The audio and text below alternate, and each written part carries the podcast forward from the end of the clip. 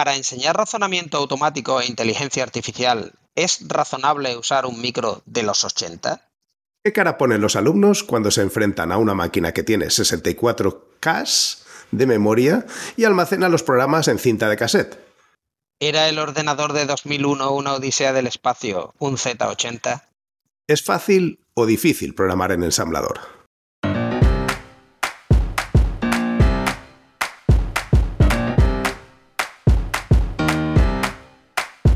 Bienvenidos a Unicode U00D1. El podcast para desarrolladores móviles y no tan móviles patrocinado por Realm MongoDB. Yo soy Diego Freniche. Y yo soy Jorge Ortiz.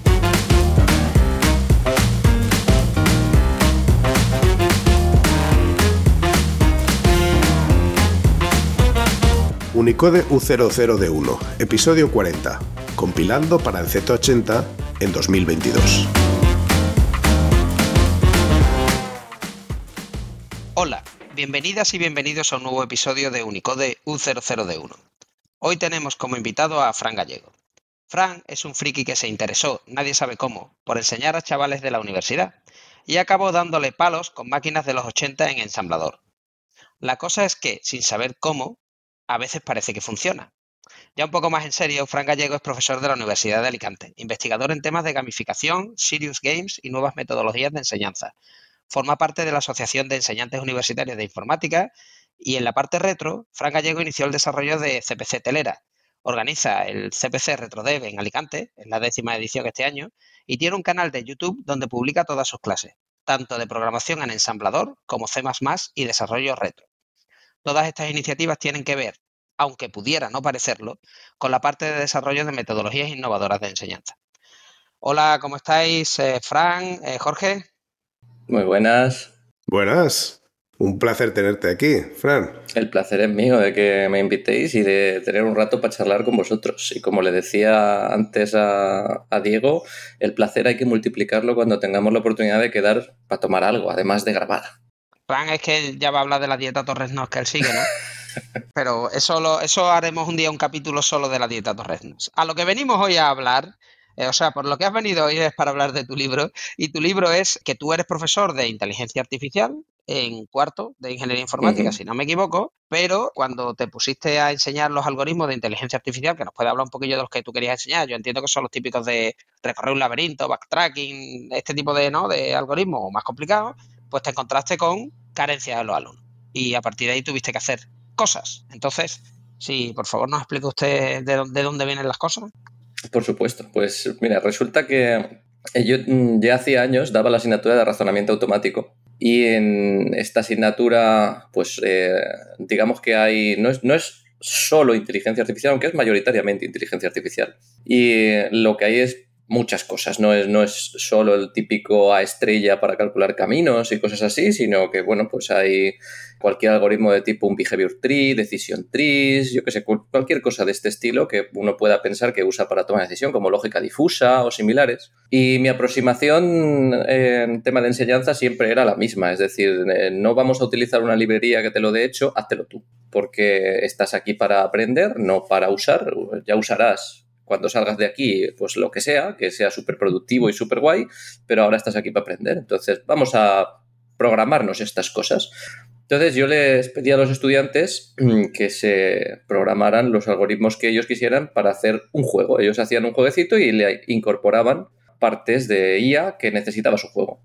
Entonces, lo primero que veía es que se ponían a diseñar cómo implementar pues, su behavior tree o lo que fuera y de repente te encontrabas una ristra de ifs decías, ¿tú a esto le llamas árbol?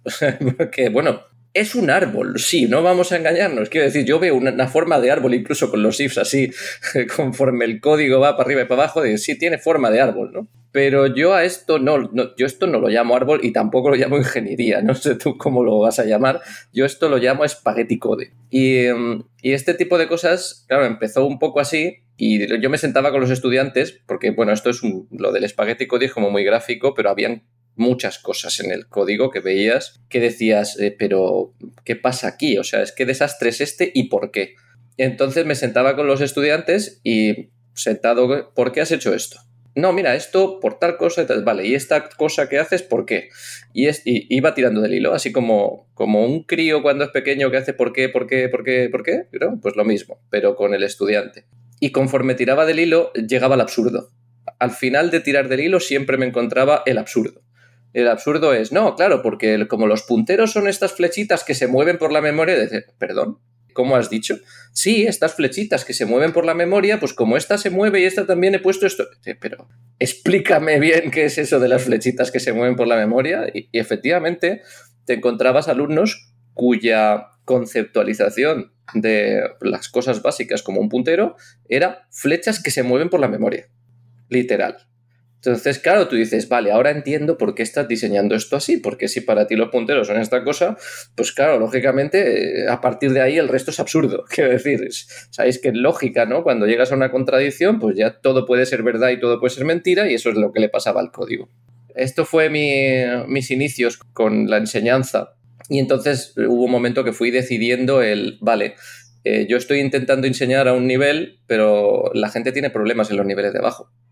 Y, y, yo no puedo pedirles que hagan esto porque no lo hacen bien y no lo pueden hacer bien.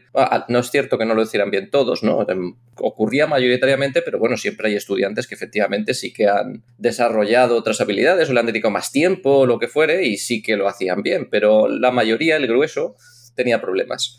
Entonces, pues me puse y dije, bueno, vamos a ver cómo arreglamos esto y me empecé a bajar el nivel de, vamos a irnos más abajo, vamos a hacer cosas. Y ya llegó un día que dije, oye, ¿y si directamente me voy al nivel más bajo? Claro, pero yo decía al principio, bueno, es que si me pongo a programar con ellos en ensamblador en PC, pues igual les va a doler mucho. Necesito algo más simple. Y entonces, claro, fue cuando la idea era obvia, vamos a utilizar una máquina clásica y ¿cuál máquina voy a usar? Pues la mía. No voy a usar otra máquina porque, claro, qué tontería, ¿no? Quiero decir, que si puedo usar un Spectrum, un Commodore, un Amstrad, cualquiera de ellos y todos van a ser más o menos igual, con sus diferencias entre máquinas, ¿vale? Pues uso el mío, que es el que a mí me mola, lógicamente, que también tiene un valor a la hora de... Dime. No, por, por gente que haya nacido después del 90, una mini introducción. No, lo digo que las máquinas, cuando hablamos de máquinas clásicas, son microordenadores de los 80. Yo creo que tú lo seleccionaste porque estas maquinitas hoy día, para entenderlo, no corren sistema operativo. Lo que tienen son una ROM con algunas llamadas. O sea, tú puedes invocar a esas llamadas haciendo que el contador de programa pues salte allí, ¿no? O sea, tú puedes decir, pues llama a la mm. rutina en ensamblador que está en la posición no sé cuánto.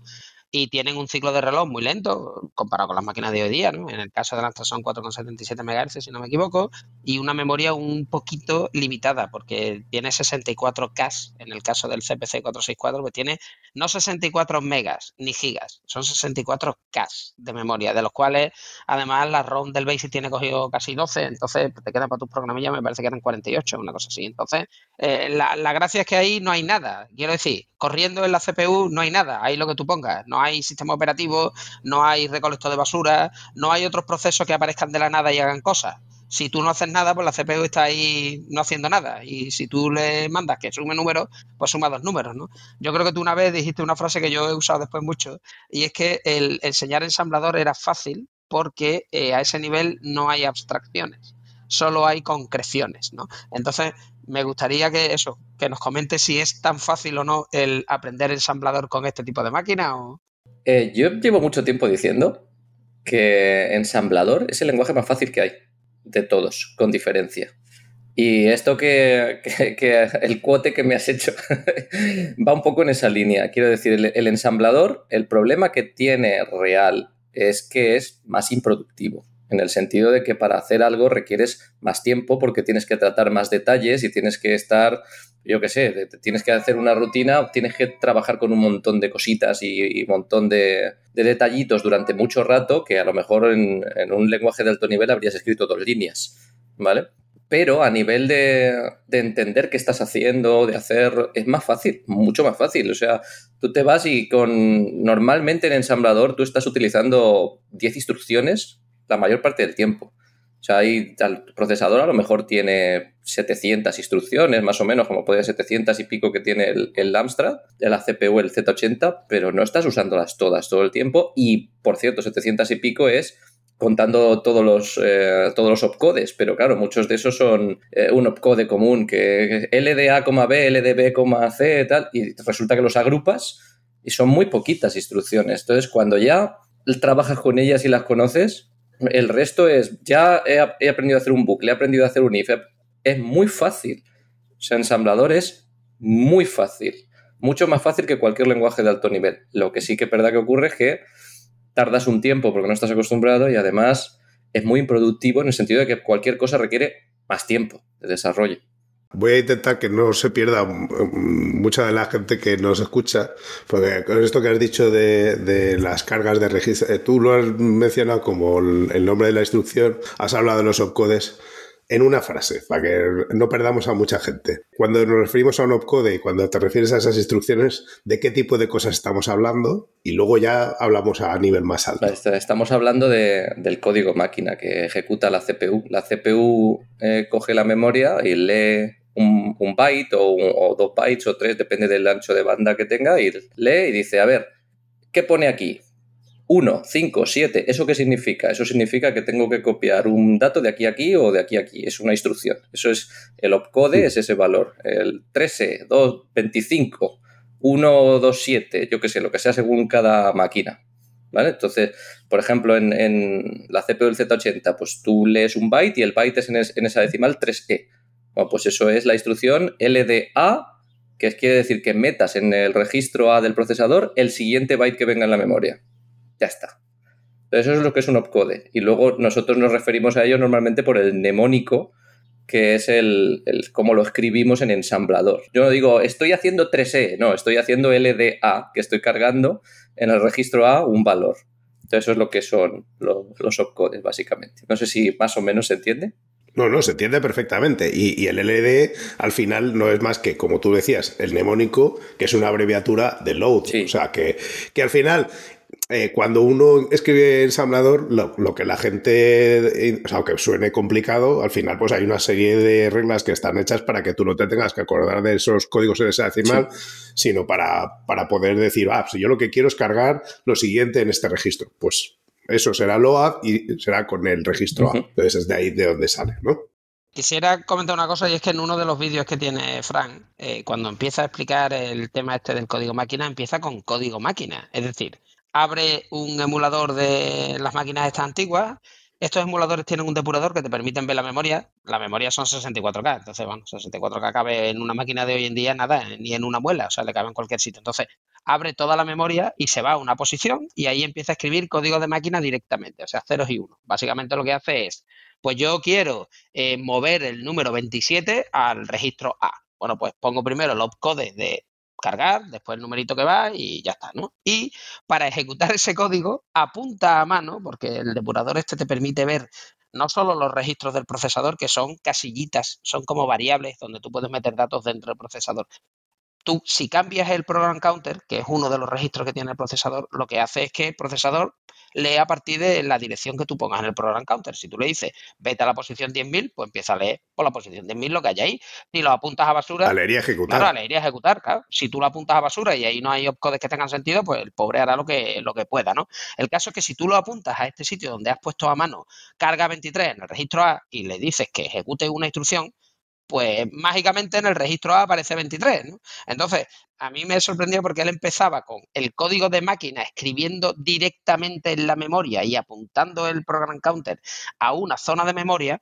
Y después, claro, a partir de eso usar ensamblador es súper fácil, porque es como, ah, vale, bueno, ya. Y claro, lo, bueno que tiene también ver ensamblador, desde mi punto de vista, eh, comentadme vosotros qué pensáis, es que una vez que has visto ensamblador, veces y dices tú, macho, esto es una capita súper sencillita sobre ensamblador que me facilita cuatro cosas para manejar la dirección de memoria y tal, ¿no? Y mover la memoria de un lado a otro, pero realmente lo que es cepelado, sin, sin las librerías estándar, lo que es realmente una capita súper tontita para hacerte los, los bucles, los ifs y cuatro cosas más sencillos, pero es casi, casi, hombre, no es ensamblador, pero por eso yo creo que se le llama de medio nivel. ¿Qué pensáis vosotros del tema del C y, bueno, de, medio nivel, C es de bajo nivel realmente hoy en día. Hoy, hoy ya con los niveles C no lo puedes llamar de, medio nivel. Y, si te miras los principios no de C, sino de C, los, los principios de diseño, Uno de los principios de diseño de C es no dejar espacio para ningún lenguaje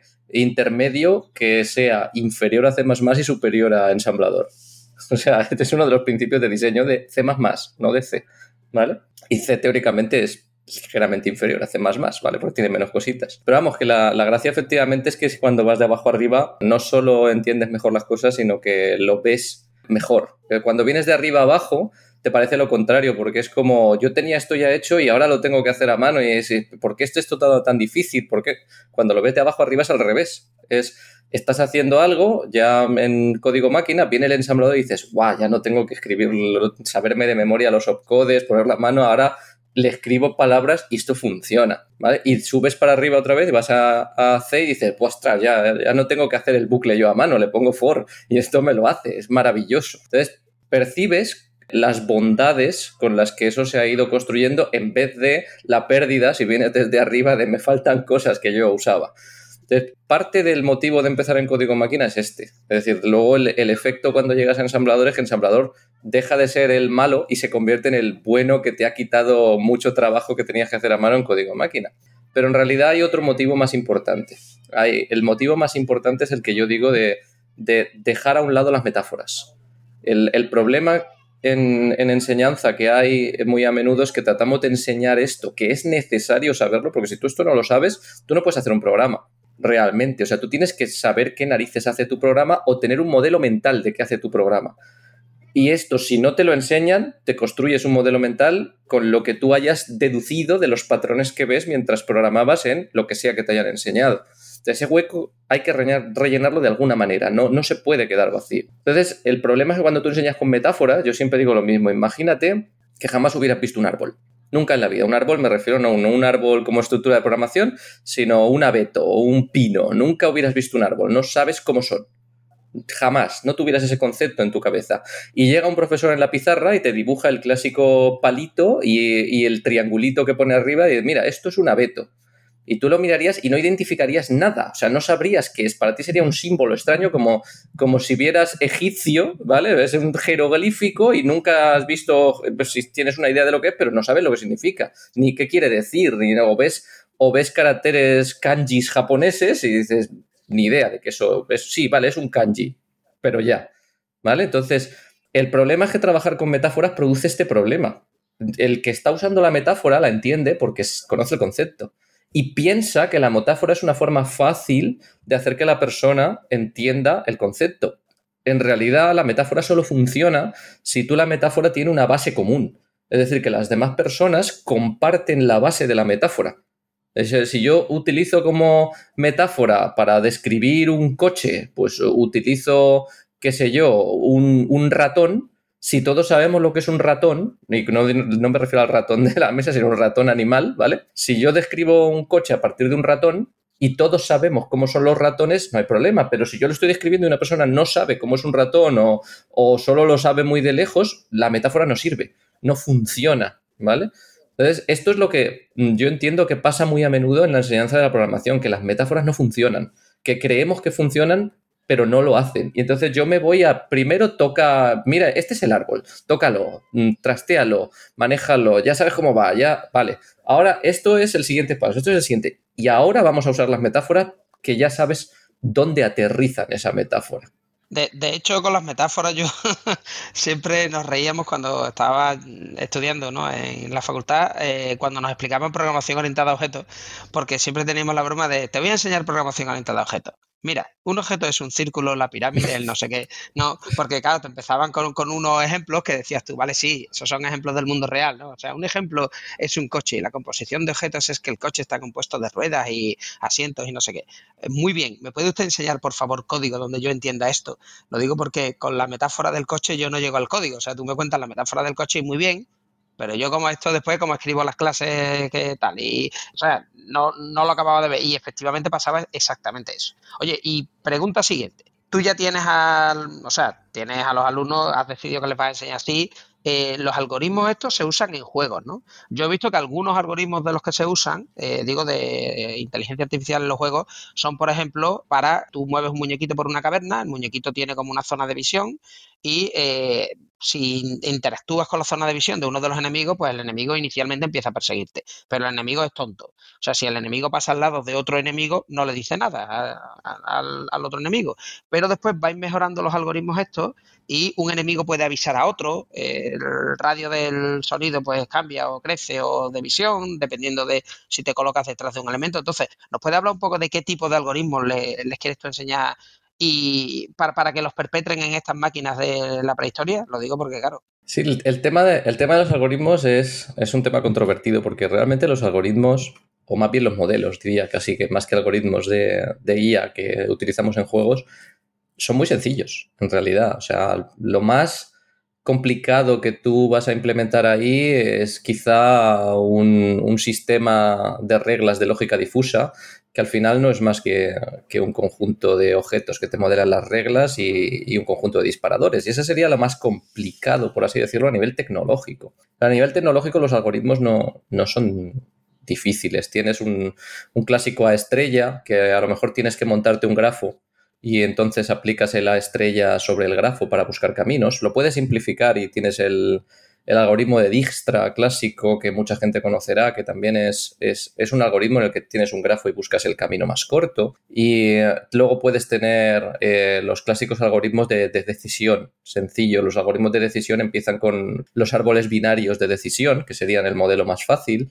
Luego tienes lo que se llaman los behavior trees, que en realidad más que es como una extensión del, del, árbol binario que todo el mundo podría imaginar de si pasa esto, a o B, pues este, este, A o B, pues este, este, entonces pasarías a otro en el que en vez de simplemente hacer como una bipartición para tomar una decisión, tienes nodos en ese árbol que ya son de ejecución. Es decir, que es un árbol que dice, mira, este nodo me dice que todo lo que tengo por debajo tengo que ir ejecutando los nodos de abajo, lo que quiera que sea, que son esos, son acciones o lo que sea, uno a uno hasta que uno falle. O uno a uno eh, mientras ninguno falle, cosas de este estilo. Ya es un modelo de ejecución, es el que se utiliza ahora. En, general es el, estándar en la industria, porque viene muy bien para eh, los diseñadores, no para los programadores, poder verlo visualmente y ves el flujo de ejecución en un formato de árbol.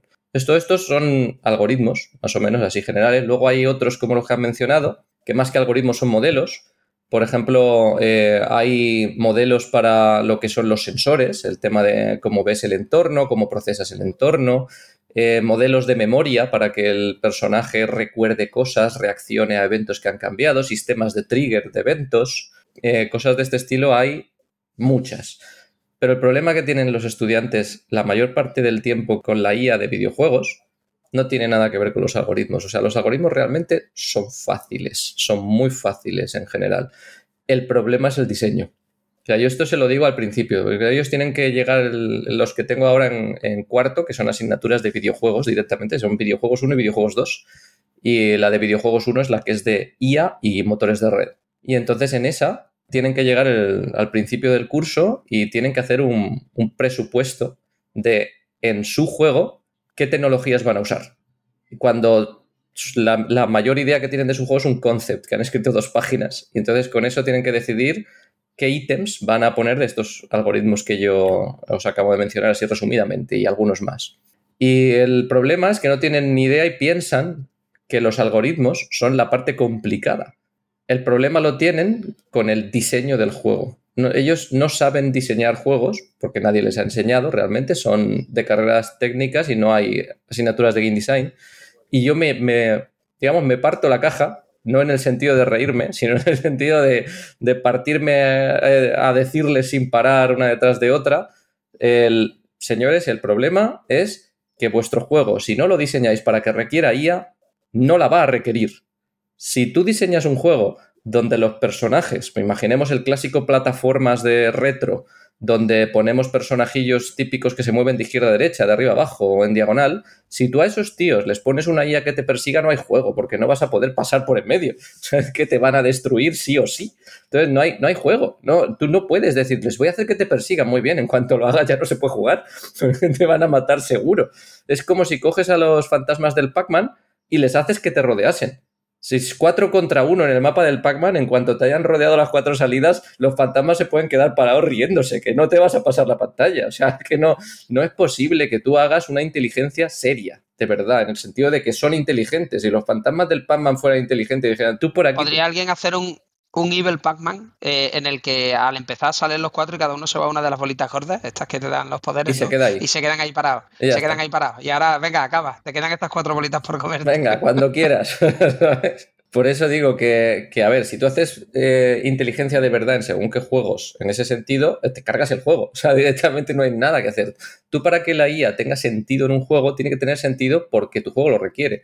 Si tú te haces un Call of Duty, que evidentemente no es lo que se les pide a los estudiantes, ¿no? Pero tú estás en el clásico juego y imagínate que estás en una montaña viendo con unos prismáticos a tíos que están en una base, pues tú ves cómo los tíos se mueven por la base y uno se acerca, habla con el otro, hace cosas, va a un sitio, va y, simulan una inteligencia con unos comportamientos. Entonces, ahí puede tener sentido según qué comportamientos. Si tú haces un Skyrim, te puede tener sentido que cuando te vas a un pueblo y luego vuelves, veas como que el pueblo ha evolucionado, como que han pasado cosas, como que eh, alguien ha, entrado en un sitio, ha roto algo, alguien ha fabricado unas espadas, no sé qué, han cambiado cosas. Entonces tienes que hacer simulaciones. Entonces puede que requieras nivel de detalle en la IA como algoritmo, porque mientras tú estás en un pueblo, en otro que hay a mil kilómetros, no vas a estar simulando cómo se mueven los personajes uno a uno consumiendo CPU cuando nadie lo está viendo ni lo va a ver. Eh, haces un algoritmo diferente en el que a lo mejor a eso le vas a dar un tiempo de proceso de te voy a dar un ciclo de reloj cada tres segundos y, además no vas a procesar en el sentido de voy a simular cómo se mueve el personaje de una casa a otra, sino que lo teleporto directamente, porque ¿para qué? ¿Para qué voy a perderme el tiempo? Si es que este, tú estás a 7 kilómetros, no lo vas a ver. Entonces necesitas solo ver el resultado cuando vuelvas. Entonces, todos esos son algoritmos de IA que tienen sentido, pero si en tu juego tiene sentido. Entonces, la mayoría de veces ellos, como no tienen capacidades de diseño porque no han aprendido, terminan diseñando mecánicas muy simples, casi casi de los 80. Entonces, eh, no suelen requerir IA y luego les encuentran con que tengo que implementar un algoritmo de IA, lo meto aquí y, me sale un árbol de comportamiento con dos nodos. Entonces, es un poco ahí, ahí hay muchas cosas que aprenden en cuanto al diseño, a la interacción, a todo este tipo de cosas. Bueno, entonces, Tú ya les has enseñado, partiendo de lo que es el código máquina en memoria a lo bruto, ¿no?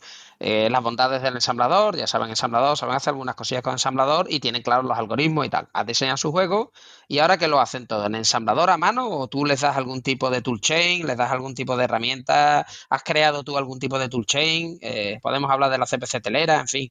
Podemos, podemos hablar de la CPC telera. Eh, la CPC telera nació precisamente porque las primeras iteraciones de, pedirles que programasen para máquinas retro, eh, no me fui directamente a ensamblador, sino que estaba en un punto medio entre C y ensamblador. Porque inicialmente eh, estaba un poco experimentando, me bajé el nivel, como decía, eh, fui a, C y con algunas cositas de ensamblador, en plan, hazte una rutina de pintar en pantalla, hazte tal, pero no teníamos ningún toolchain. O sea, los primeros años era en plan de, tienes C, Tienes la máquina, te voy a explicar cómo compilas para esta máquina y tú te coges y te haces un makefile y compilas y generas y usas una herramienta para convertir el binario, para encapsularlo y probarlo y cosas así. Y eso al principio. Claro, lógicamente esto era ineficiente porque se pasaban más tiempo con el sistema de build casi que, que con la parte que hacía falta, que era tienes que tocar C y ensamblador, pues están preocupándose de cómo compilar y cosas así. Entonces, eso fue lo que me motivó a mí inicialmente a, pues vamos a hacerles un sistema de build ya hecho con las cosas básicas que ellos utilizan para que puedan utilizarlo. y así nació CPC Telera. O sea, la, idea era él, vamos a cubrir esa parte que realmente, vale, ahí también tienen cosas que aprender, pero no se lo puedo enseñar todo. Tengo que elegir dónde, dónde pongo más peso y en el sistema de build no era mi intención poner más peso, aunque les explique cosas de vez en cuando. Entonces ahí es donde nació CPC Telera como un entorno donde todas las herramientas que ellos ya estaban usando para convertir el binario, generar, compilar, el, compilador, todo esto, ya estuviera organizadito. En plan de tú llegues, crees un proyecto, te pones a escribir código y pones make y, y ya está. Pero claro, luego también, evidentemente, hay que convertir los sprites a datos, hay que convertir los mapas, todo este tipo de cosas. Y no es mi intención que eso lo hagan ellos a mano porque no hay tiempo para todo. Entonces, así nació y ahora es lo que utilizan. Es decir, CPC Telera. Por, por, Dime.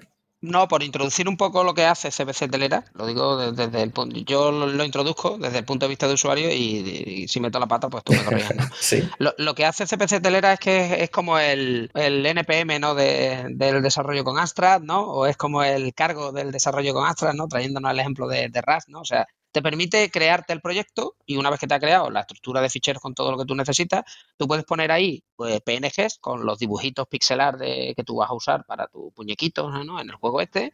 Eh, puedes poner la música, incluso los ficheros de música. Puedes poner eh, mapas de sprites. Pues sabéis que los sprites y los juegos no van sueltos, van todos en un solo sprite. ¿no? Y, y eh, la gracia de esto es que tú cuando haces el make te coge el código fuente que tú has escrito, te convierte la música en bytes que van a ir directamente en el código máquina después de tu programa, te convierte lo que son los, sprites en bytes, código máquina, que va a ir también dentro, dentro del binario, o sea, va todo metido en el binario, porque hay que pensar que es una máquina muy limitada, las máquinas estas del 80, entonces va todo en un binario, en la sección de datos del, del ejecutable va tanto la música como las imágenes, y va tu código. Entonces, eso ya te lo monta todo, y cuando tú has comentado que te lo encapsula lo que hace realmente es que te crea un disquete virtual y un cassette, una cinta de cassette virtual, donde te pone los binarios. ¿Para qué? Para que tú con el emulador los puedas cargar o si eres suficientemente valiente, grabes esos ficheros en un disquete de verdad de estas máquinas y lo pruebes en una máquina de estas, de las antiguas de verdad. Si, si, ya te apetece que al final yo doy fe que los, tus alumnos acaban probándolo en las máquinas de verdad porque tienen que ver cómo se mueve aquello, ¿no? Y cómo, si de verdad ¿no? el rendimiento es el que es. No sé si he explicado bien lo que hace CPC Telera, pero... Sí, sí, muy bien. De hecho, la, la gracia, eso sí, es importante matizar que que todo esto ellos ya lo hacían antes de CPC Telera porque las herramientas ya existían para hacer las distintas cosas. Aunque se han añadido nuevas herramientas con el tiempo, desde CPC Telera su primera versión hacia aquí, pero lo que hice yo con CPC Telera no es crear exactamente todo eso, sino unirlo. Es decir, las, las herramientas, yo siempre lo digo muy a menudo, en CPC Telera, por ejemplo, hay una lista de más de 100 autores porque claro, yo soy quien ha cogido las herramientas de los demás, las ha juntado y les ha puesto como el, vamos a hacerlas que trabajen como un framework en conjunto, pero no he hecho las herramientas de, los demás, todo esto que convierte de PNG a bytes, de convertir la música, todo este tipo de cosas son herramientas que muchísima gente de la comunidad eh, ha ido haciendo a lo largo del tiempo y es, si cogemos esta herramienta, esta herramienta, esta herramienta, esta herramienta, la ponemos así, ya lo tenemos todo hecho. Eso es, el, yo creo que es el, valor fundamental de CPC Telera, coger las herramientas de los demás y poner eh, un entornito donde trabajan en conjunto. Un detalle es que el compilado que se usa, que es el SDCC, ¿no? Es un compilador cruzado, o sea, tú compilas en una máquina moderna, tú de hecho CPC Telera lo usas en Mac, en Linux, en Windows, donde tú quieras, ¿no? Y el SDCC, el compilador este, te coge el código C que está escrito para la máquina esta antigua y te lo te genera eh, código binario Z80. Por aquellos que estén pensando, Dios mío, están usando compilación cruzada, qué moderno. Es lo mismo que haces cuando compilas para una máquina virtual de Java, es lo mismo que haces cuando estás generando, yo qué sé, un binario para iOS, ¿no? Que estás en tu máquina Intel de Mac y estás generando código RM, es lo mismo que llevamos haciendo probablemente en, bueno, ya en casi todas las máquinas siempre, pero no nos damos cuenta. Lo digo porque cuando yo empecé esto de la compilación cruzada, eh, los 90 me sonaba como, a Dios, esto es ciencia ficción, ¿no? O sea, estoy en una CPU y estoy generando código para otra. Eh, y hoy día, si te paras a pensarlo, dices, es que estoy todo el rato haciendo compilación cruzada. Estoy siempre en esta máquina, pero compilando para algo virtual o para algo distinto o para una arquitectura que no es la mía, ¿no? Sí, de hecho hacer compilación cruzada para el Z80 es muy fácil, porque como tú has dicho al principio, en el Z80, en el caso del Amstrad, por ejemplo, lo que tienes es la CPU, una ROM que tiene un firmware muy sencillito, que es una BIOS y un, y un BASIC para que puedas interactuar con la máquina, y ya está. Y lo que hacemos normalmente cuando hacemos juegos es desactivar el firmware. O sea, lo primero que llegas y dices, no, tú sobras, déjame la CPU para mí, que lo voy a hacer todo yo. Con lo cual es la CPU y tú. Por tanto, la compilación cruzada no es más que producir en un fichero binario todos los opcodes que decíamos y ya está. Esto es en lo que consiste la compilación cruzada, no, no hay que hacer más. En, en máquinas modernas es más complicado porque cuando haces compilación cruzada, por ejemplo, de Linux a Windows o cosas así, pues eh, necesitas que estén todo, todas las librerías que utilizas compiladas para el sistema que vas a usar, tienes que tener en cuenta el formato de ejecutable, el modelo de memoria, es más complicado. No, es, no es, lo mismo que compilar para Astra, es fácil. De hecho, lo, lo puede hacer cualquiera en su casa a mano, si quiere, es muy sencillito. ¿Y por qué Z80 y Amstrad y no, por ejemplo, eh, amiga que tenía fama en, su época de ser la máquina en la que mucha gente empezaba a hacer los primeros pinitos y que además tenía quizá más, más complejidad en la línea de lo que estaba diciendo, porque tenía los tres eh, coprocesadores aquellos, uno para la música, otro para los gráficos, no me acuerdo más de los detalles, pero lo recuerdo como, como una de las cosas que la gente que estaba más metida en, esas, en ese tipo de desarrollo utilizaba más. Porque ¿Qué te llevó al Amstrad en vez de a otras alternativas? Pues básicamente lo que me llevó es que eh, yo creía que mm, el, entorno 8 bits en general es suficientemente simple y a la vez suficientemente complejo para que lo puedas hacer en un tiempo razonable. Cuando hablamos de un tiempo razonable es el que tienen los chavales, que son siete semanas. O sea, en siete semanas tienen que pasar de no tengo ni idea de la máquina a conocer el hardware de la máquina, programar en ensamblador y hacer un juego. Es claro, siete semanas es muy poquito tiempo, muy poquito.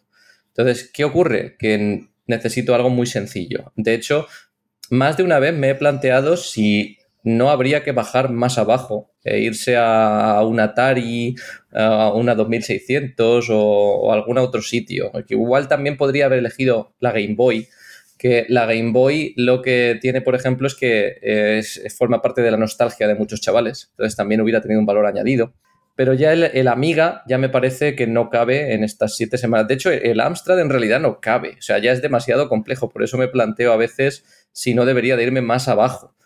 Pero el motivo fundamental era una máquina que está a un nivel aceptable para este tiempo, en el cual pueden tocar el bajo nivel al completo para entenderlo y, y luego dentro de las opciones, evidentemente Amstrad es la que he elegido porque tiene el valor añadido de que es la mía.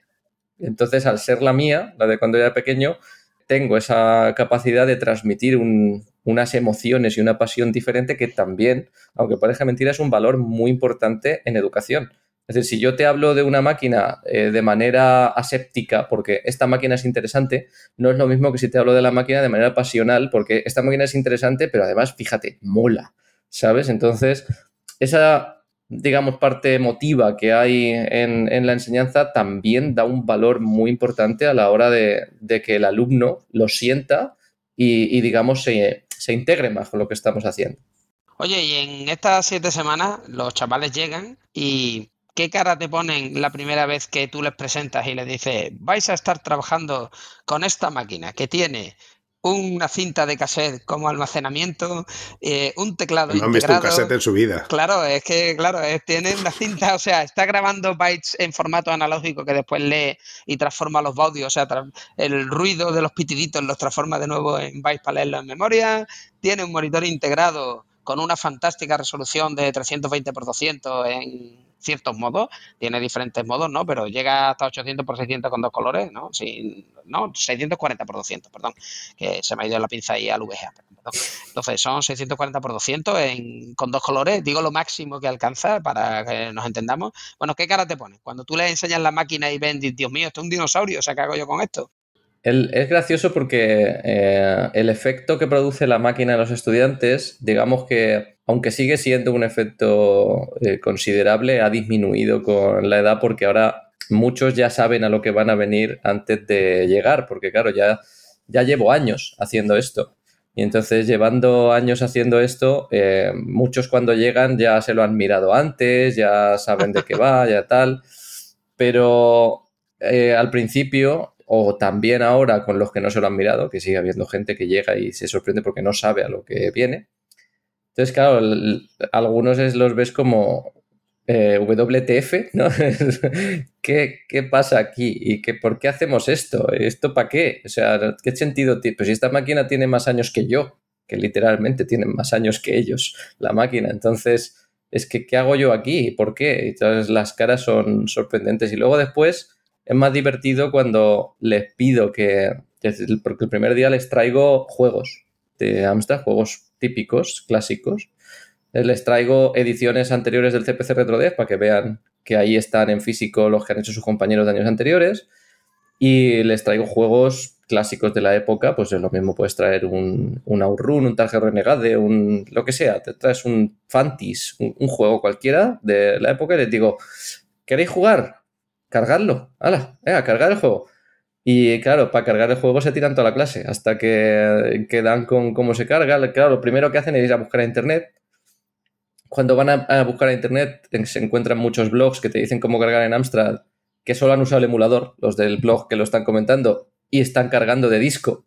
Pero claro, la máquina que tienen es la de cassette en la, mayoría de, explicaciones son como cargar de disco porque es lo que te viene por defecto en el emulador, que es técnicamente más cómodo. En el emulador, eh, seguir el, camino de voy a cargar de cassette en el emulador es muy painful hoy en día, ¿no? Entonces, claro, llegan y, te ves que cogen la máquina y ponen el clásico tubo tape para pasar a, la, a la cinta que lo harías en la máquina de disco y le sale error y dices, ostras, error, ¿qué pasa? Y entonces es cuando les digo, oye, ¿qué tal si dejáis de leer blogs aleatorios y os bajáis el manual de la máquina? Entonces, ah, pero hay un manual.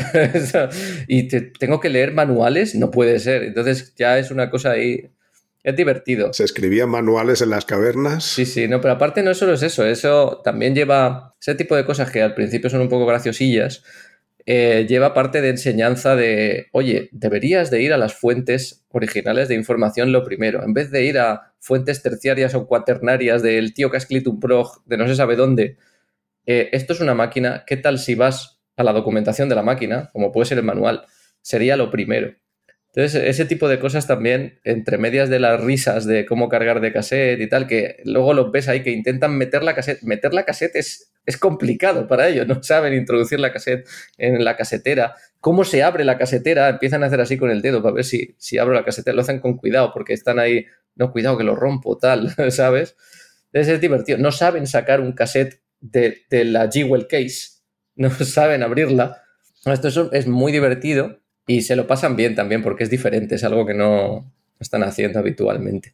De, hecho, recuerdo en una de las presentaciones de la CPC RetroDev eh, que estaba comentando uno de, tus alumnos cómo había hecho la música y lo había hecho con un programa de estos que se usaban en los mundos del MS2 había una cosa que eran los trackers, ¿vale? Los trackers estos eran programitas que te cogían cuatro pistas de música y te iban reproduciendo música y claro, eran programas MS2, no tenían ratón, te cogía toda la pantalla, eran cuatro columnas de texto, aquello parece una hoja de cálculo, básicamente. Entonces yo recuerdo el chaval comentando, dice, no, a mí me dijeron, tú haces la música y este es el programa que tienes que usar. Y yo voy, abro el programa, el ratón no funciona, está todo lleno de letras, veo allí cuatro columnas, nothing to see here, lo cierro.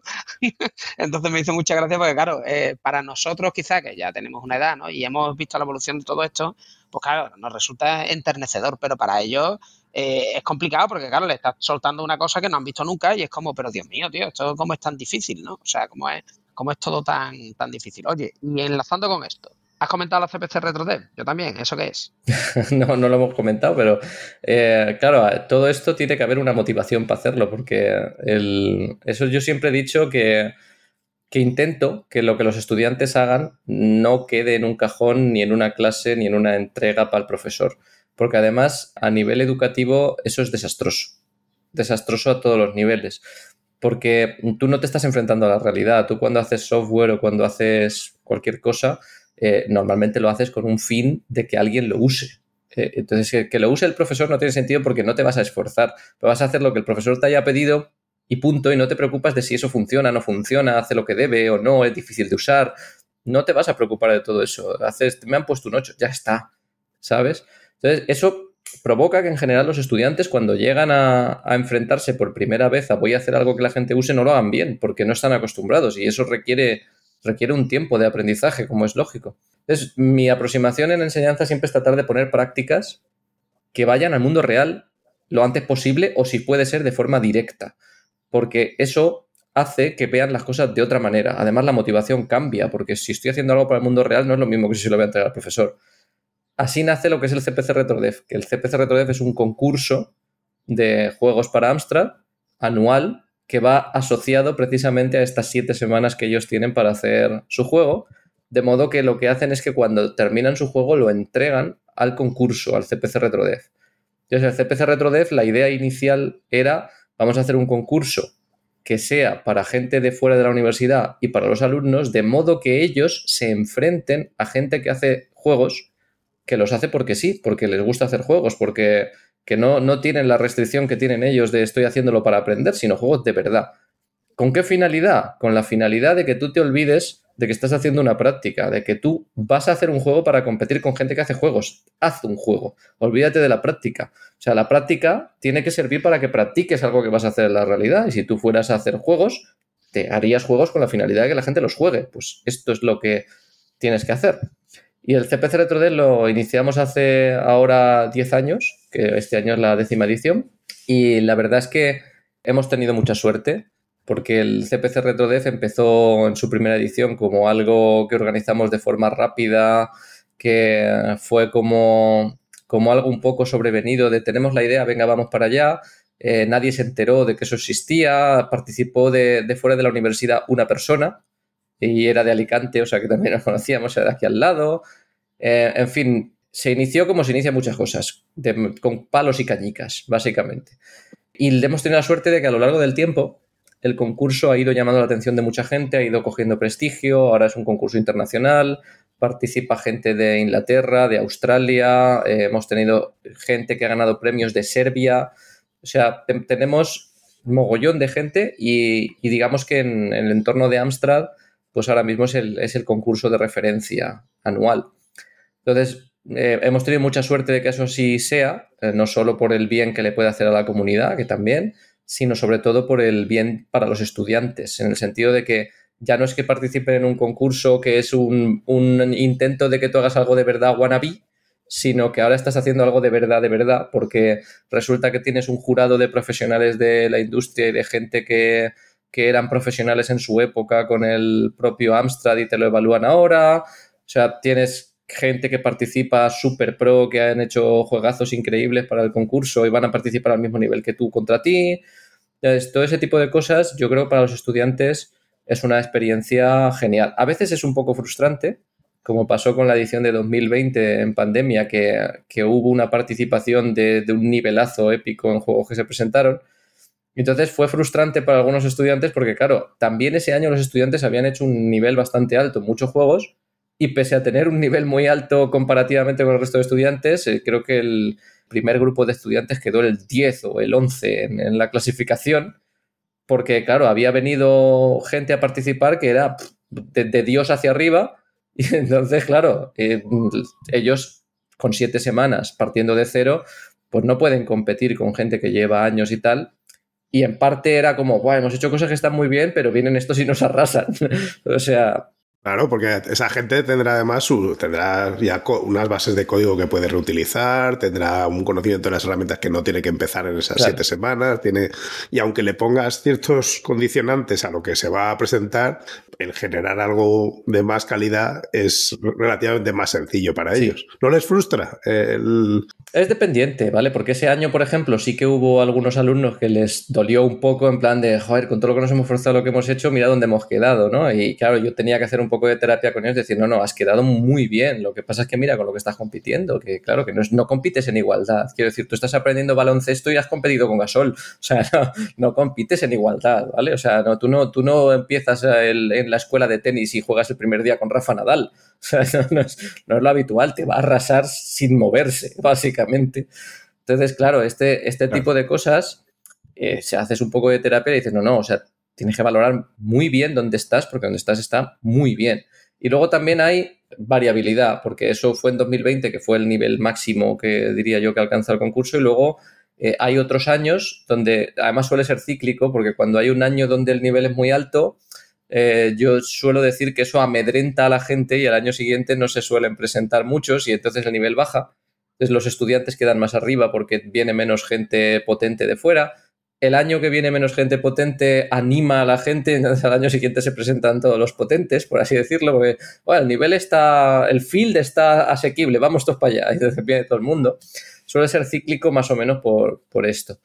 Entonces, claro, depende del año. Han habido años en los que incluso ha ganado un ex estudiante. Por ejemplo, tenemos el caso de Miss Input, que fue un, juego que los estudiantes del año anterior habían hecho un juego, al año siguiente se presentan ya por libre, sin ser de la asignatura, y ganan el concurso porque hacen un juego y quedan primeros.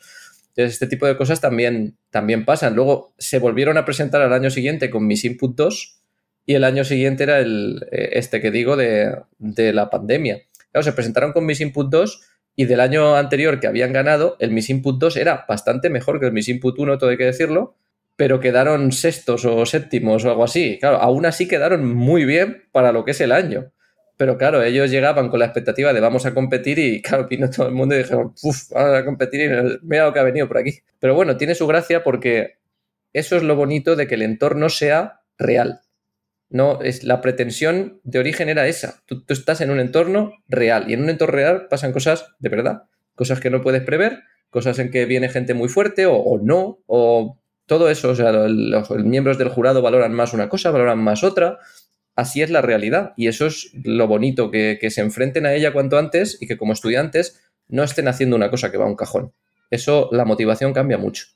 Y, y el orgullo para ti como educador de que hacen una cosa de la que se enorgullecen ellos mismos, que están haciendo una cosa en donde ellos exponen sus, sus, capacidades en un entorno real y que no solo lo hacen como parte de su asignatura, sino que al año siguiente, como estás diciendo, ya por capricho y sin tener que presentarle cuentas a nadie, deciden volver a presentarse y otra vez, o sea, que lo han disfrutado. Sí, Sí. Que no es solo que lo han aprendido, sino que lo han aprendido y lo han disfrutado. Sí, no, la verdad es que cuando ves que se vuelven a presentar años siguientes, eh, eso motiva mucho el ver que los estudiantes lo disfrutan, lo hacen porque le ven valor, ya no es, no es solo porque tú se lo hayas dicho y dicen lo hago porque me lo dice el profe, sino yo aquí le veo un valor, esto tiene su, su sentido, disfruto haciéndolo, ese tipo de cosas.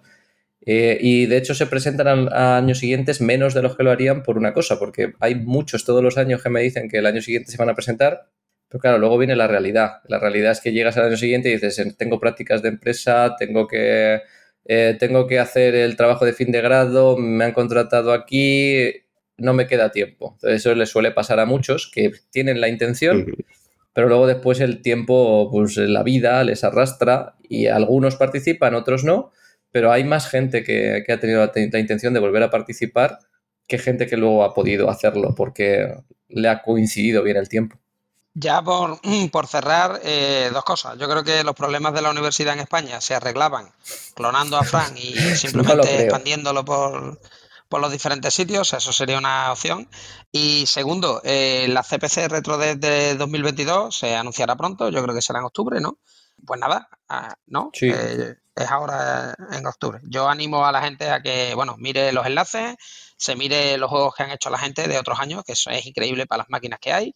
Y nada, mm, por nuestra parte es un placer haberte tenido. Eh, cuando quieras puedes volver y volvemos a hablar de, de, desarrollo retro, de cómo hacer un emulador o de cosas así. Ya podemos hablar de lo que Por supuesto, cuando, cuando queráis me paso y podemos hablar de cualquiera de estos temas en profundidad, tanto de educación como de retro, como de programación, de lo que queráis. Por mí un placer.